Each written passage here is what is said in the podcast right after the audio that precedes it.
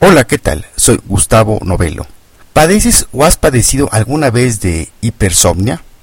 Te invito a que en los próximos minutos profundicemos sobre algunos de los detonadores de la hipersomnia y algunos tips para disminuirla. Salud mental comienza después de esta breve introducción musical con Roxette y su canción Sleeping in My Car.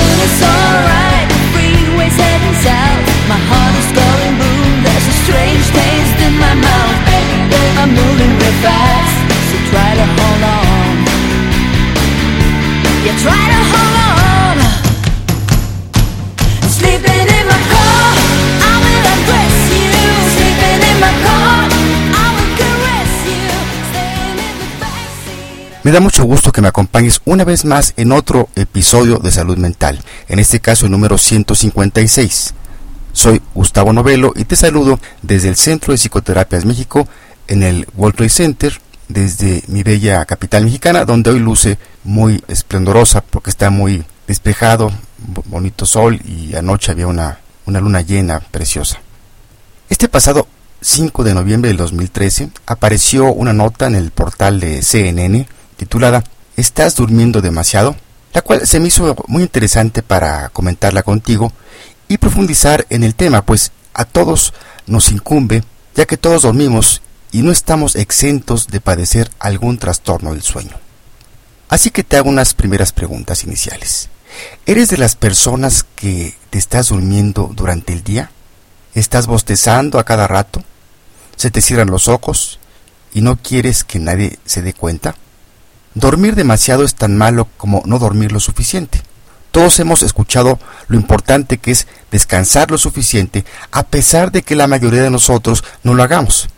Algunas enfermedades se han eh, atribuido a la falta de sueño.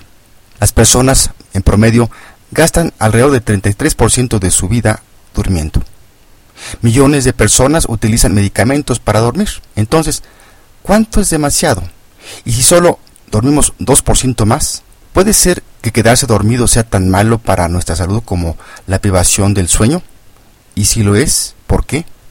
La cantidad de sueño que una persona necesita depende de su edad y nivel de actividad, así como sus hábitos de salud y estilo de vida en general. A pesar de que la cantidad media recomendada de sueño es de 7 a 9 horas, algunas veces se requiere de más horas.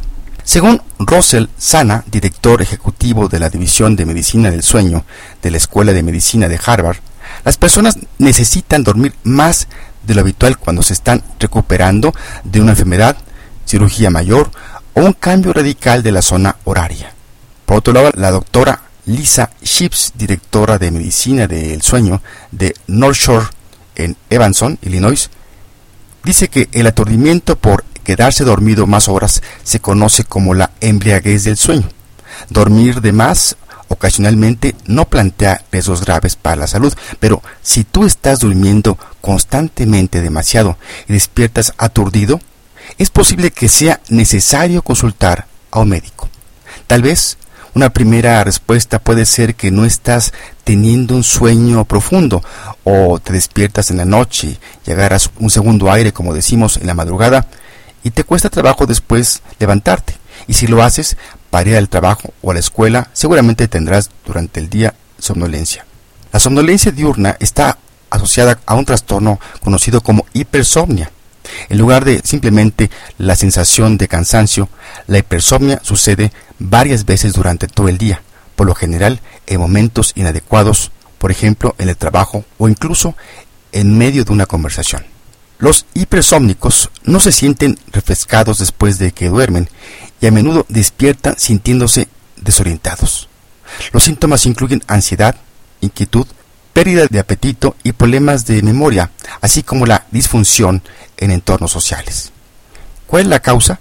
Los estudios demuestran que puede ser el resultado de otro trastorno del sueño o la disfunción del sistema nervioso autónomo o por alcoholismo o drogadicción o lesiones en el sistema nervioso central.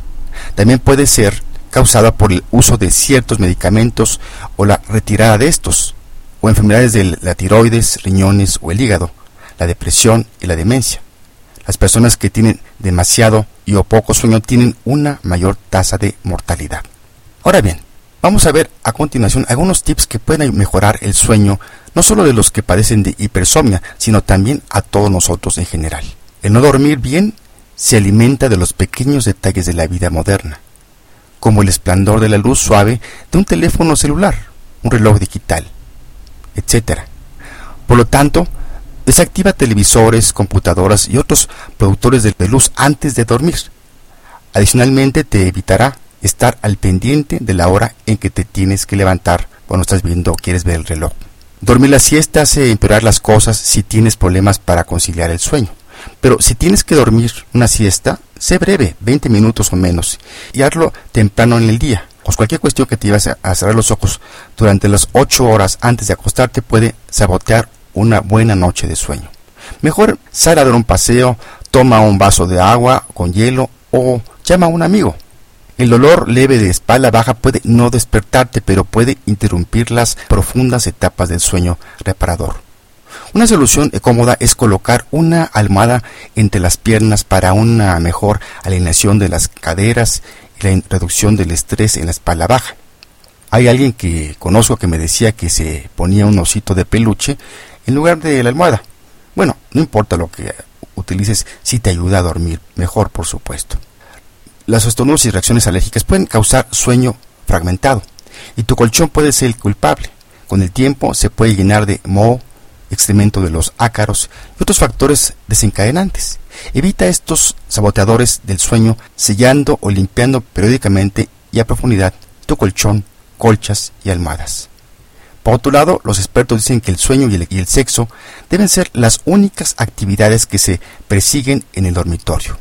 Evita otras actividades como hablar por teléfono o ver la televisión.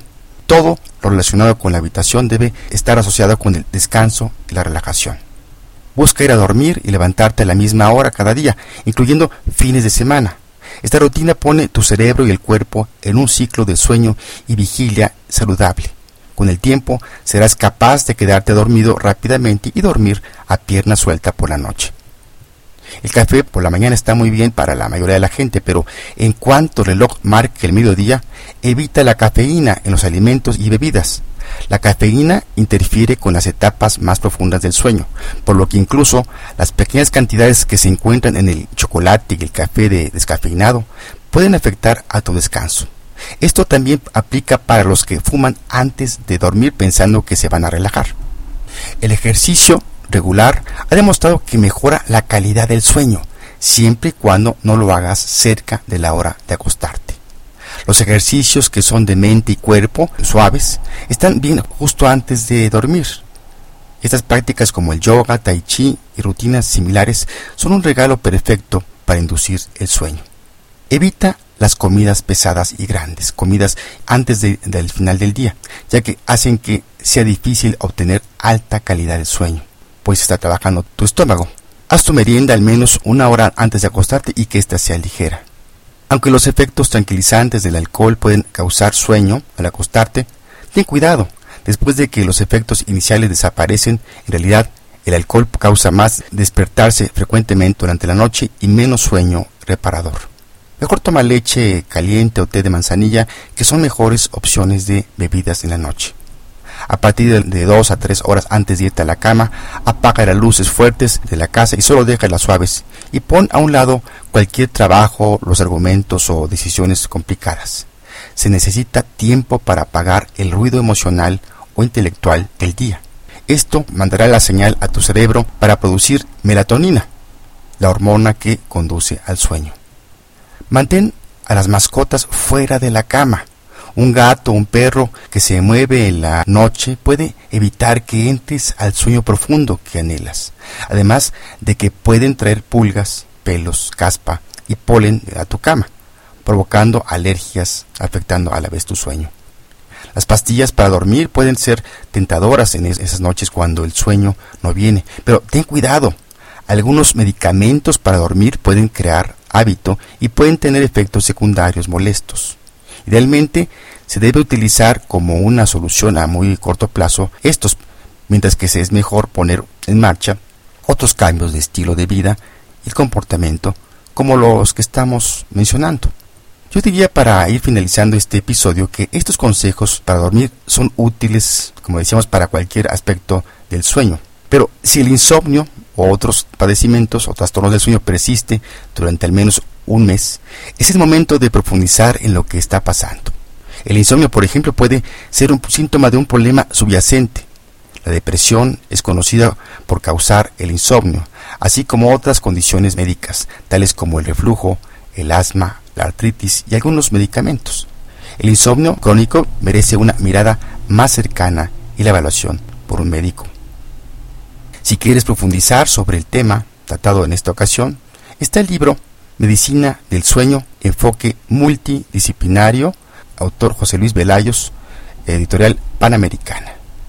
Y aquí la frase de este episodio, de la escritora francesa François Segan, que dice, la felicidad para mí consiste en gozar de buena salud, en dormir sin miedo y despertarme sin angustia. Pues bien, llegamos al final de este episodio número 156.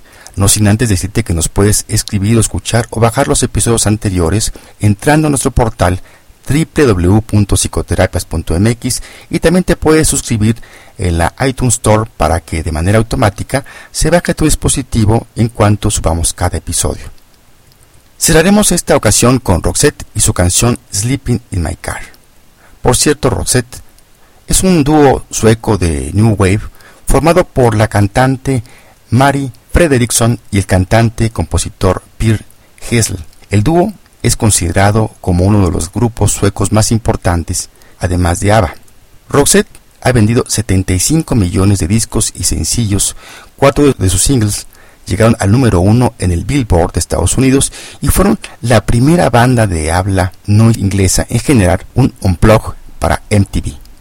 Su trayectoria se extiende por más de dos décadas, tiempo en el cual han ganado diversos premios de la música, tales como World Music Award, premios MTV, los BMI de Inglaterra y varios Grammys suecos.